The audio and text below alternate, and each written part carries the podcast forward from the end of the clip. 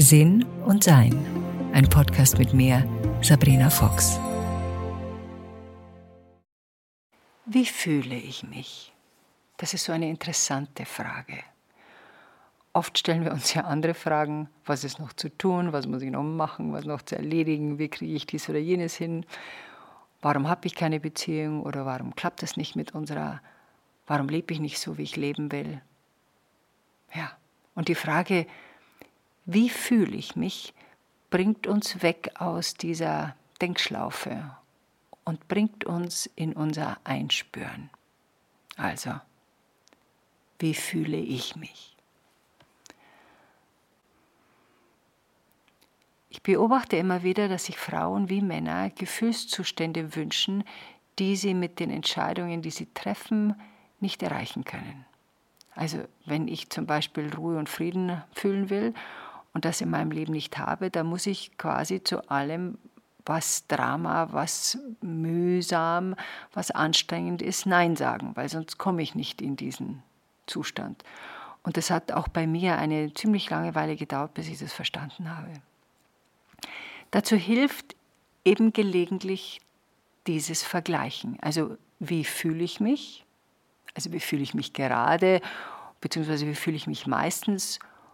Und wie möchte ich mich fühlen? Die ersten 30 Jahre in meinem Leben fühlte ich mich wie auf einem durchgeschleuderten Hundeschlitten, mit nicht der geringsten Ahnung, wie ich die Hunde leiten und den Schlitten ruhig halten sollte. Meine Hunde hörten auf kein Kommando, vertrugen sich nicht und hatten jeder eine eigene Meinung und häufig auch eine andere Richtung. Aus irgendwelchen Gründen weigerten sie sich manchmal, den Schlitten zu ziehen, und aus wieder unerklärlich anderen Gründen standen sie nach einem erschöpften Schlaf einfach nicht wieder auf. Gelegentlich zogen sie meinen Schlitten über Steine und Gräben, und nicht selten wurde ich aus dem Schlitten geschleudert und musste mich mit Schmerzen, blauen Flecken und dem einen oder anderen Bruch auseinandersetzen. Ich verkroch mich dann für eine Weile und tat dann auch so, als wäre alles okay. Und dann kamen die Hunde wieder jaulend und bellend zurück.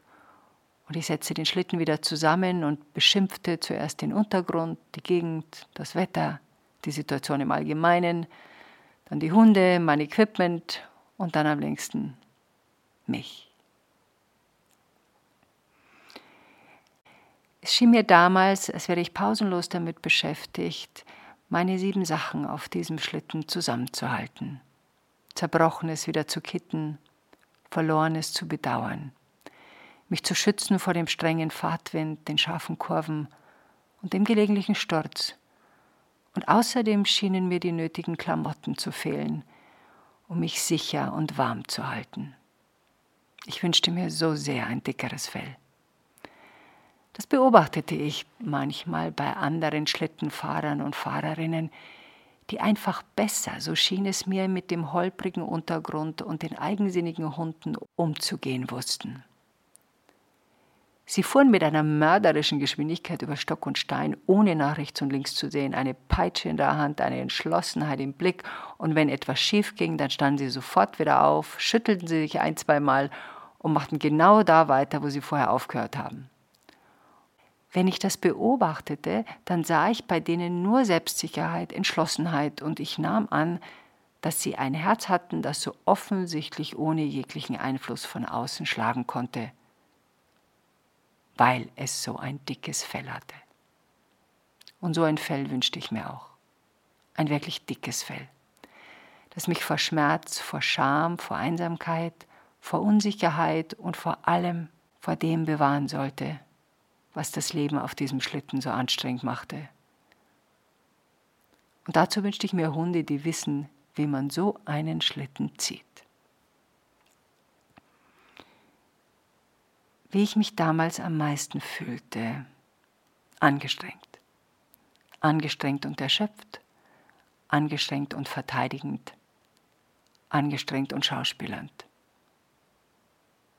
Wieso schauspielernd? Ich tat so, als wüsste ich, was ich tue. Ich tat so, als wäre diese Art Schlitten zu fahren für mich okay. Aber das war es nicht. Und doch befürchtete ich, dass es nur zwei Arten von Schlittenfahrten gibt. Eben diejenigen, die irgendwer ein dickes Fell abbekommen haben und eben meine Art des Schlittenfahrens. Denn wenn ich mich umschaute, dann schien es den anderen in meiner Umgebung ähnlich zu gehen. Da wurde geschimpft und bedauert, beweint und beklagt. Seit meiner Kindheit kannte ich das nicht anders. Das klingt jetzt so, als wären die ersten 30 Jahre auf meinem Lebensschlitten eine Katastrophe gewesen. Und nein, das waren sie nicht. Ich sang oft, tanzte gelegentlich, trank und rauchte zu viel, lernte schnell, erlebte Interessantes. Ich verdiente gut Geld, verliebte mich ab und zu. Ich spürte Freundschaft, Nähe, Liebe und erlebte Erfolg, sogar Bewunderung. Und ab und zu war mir sogar richtig warm. Wie wollte ich mich fühlen? Gerne immer richtig warm, angenehm, in Frieden mit mir meinen Hunden und der Welt. Ich wollte mich auf meinem Hundeschlitten vorwärts bewegen, als würde ich mit einem sanften Wind segeln. Und ich habe gerade einen Segelkurs gemacht, ich weiß, wie sich das anfühlte. Und deshalb passte das so. Das war das Gefühl, was ich damals haben wollte. Ich wollte, dass ich in der Lage bin, den Schlitten bei unruhiger Bodenlage in ruhige Bahnen zu lenken. Aber ohne dass mir langweilig wird. Ich wollte schlittenfahrend Neues erleben, neue Länder bereisen, mit anderen Schlitten eine Art Familie gründen, gemeinsam entspannt die Schönheit der Natur genießen. Und ich wünschte mir, dass meine Hunde mir vertrauten und ich ihnen vertrauen konnte. Ich wünschte mir ein angenehmes Sein. Das muss es doch geben, oder? Ich war 30, als ich dann in weiter Ferne einen Hundeschlitten sah, der sich so ganz anders bewegte als meiner und die, die ich bisher kannte. Er schien zu fliegen. Seine Eleganz nahm mir den Atem. Ich machte mir Sorgen darüber, ob das vielleicht nur eine Fata Morgana sei und dass sich dieser Schlitten bei näherer Betrachtung als Illusion herausstellen würde. Ich befürchtete, das schöne Bild würde sich bei näherer Betrachtung wieder auflösen. Aber das tat es nicht. Und so versuchte ich, meinen Schlitten dorthin zu lenken um dieses Phänomen näher anzuschauen, und erstaunlicherweise ließen meine Hunde das zu und änderten die Richtung, so als ob sie darauf gewartet hätten. Wir trafen uns auf einem Rastplatz. Ihre Hunde sahen gesund, entspannt und zufrieden aus, wie sie selbst. Sie hatte schwarze, dichte, lange Locken. Ihre Kleidung wirkte farbenfroh, warm und gänzlich stimmig. Sie bewegte sich elegant und selbstsicher, ihre Hunde folgten auf Blickkontakt und sie wirkte völlig hm, leicht, obwohl sie älter war und schon länger unterwegs war als ich. Wie war das möglich? Fühlt sie sich so, wie sie aussieht? Ich schaute auf meine Hunde, die so aussahen, als wären sie gerade durch eine Waschanlage gefahren, in dem das Trockenföhnen nicht geklappt hat. Die Haare standen zu Berge, sie schnauften laut und schauten sich gierig nach etwas zu fressen um. Drei davon standen, vier lagen im Dreck, und der Rest bewegte sich ruhelos im Kreis, sich gegenseitig anrempelnd und anknurrend. Einer lümmelte sogar auf meinem Schlitten und zerbiss gerade mein Lieblingskissen. Ich seufzte und schaute neidisch auf ihren Schlitten. Ihrer war sauber und gepflegt, richtig schön warme Felle, einige Lampions, die angenehmes Licht verbreiteten, ordentlich verpackte Reisekisten. Und hörte ich da nicht auch noch Musik? Sie lächelte einladend, als ich näher kam, und ich gab mir einen Druck und fragte sie, was sie ihren Hunden denn zu fressen gebe, ob ich vielleicht auch was davon abhaben könnte oder, falls nicht, sie mir vielleicht sagen könnte, wo ich so ein Futter herbekomme und ob sie deswegen so gesund, so gut gepflegt und so entspannt aussehen. Sie lachte. Sie lachte mich nicht aus, sie lachte einfach nur. Sie reichte mir eine warme Tasse Tee und eine Decke, und ich setzte mich erschöpft auf den Platz auf ihren Schlitten, den sie mir anbot. Ich fühlte mich wie im Himmel. Mein Gott, ich hatte keine Ahnung, dass sich ein Schlitten so anfühlen konnte. Ich bemerkte, wie ruhig ich in ihrer Gegenwart wurde, wie wohl ich mich in ihrer Nähe fühlte und wie sehr ich mir wünschte, dass auch ich so ein Gefühl in mir selbst fühlen könnte. Selbst meine Hunde schienen sich in ihrem Umfeld zu beruhigen. Plötzlich war da ein wärmendes Lagerfeuer, wo immer das herkam, ich habe keine Ahnung. Und die Stimmung wurde zauberhaft. Meine Gastgeberin war still. Ich war still. Naja, so still wie es eben ging mit meinem damals aktiven Gehirn. Aber ich spürte nicht nur meinen Kopf, sondern ich erspürte wieder meinen ganzen Körper.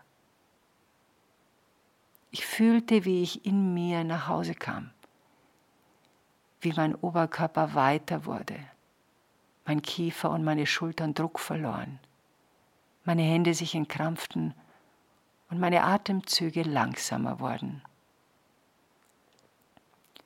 Sogar einer meiner Hunde, der mir am meisten Ärger machte, kam in meine Nähe und wollte offensichtlich gestreichelt werden.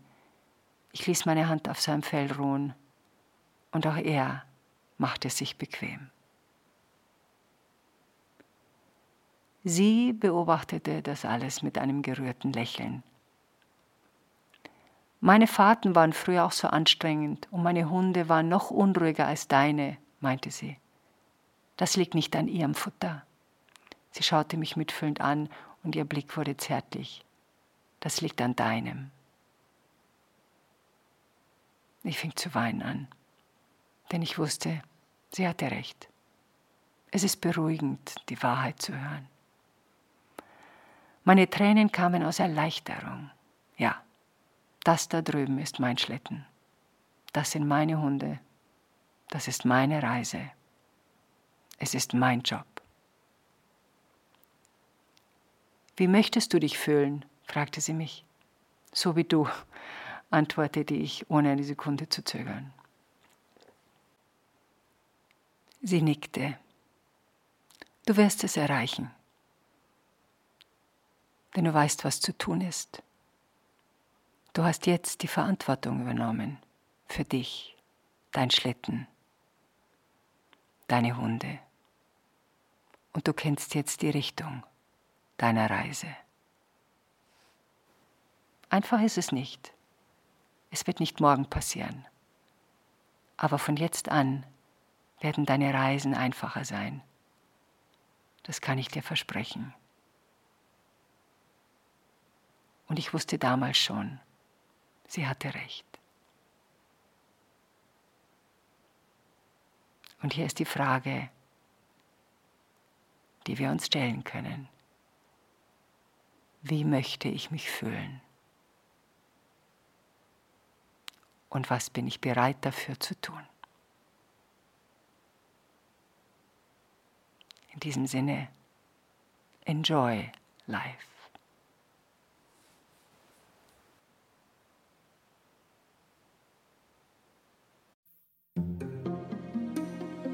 Weitere Informationen über Sabrina, ihre Bücher und Online-Kurse findest du auf sabrinafox.com und sinnsucher.de.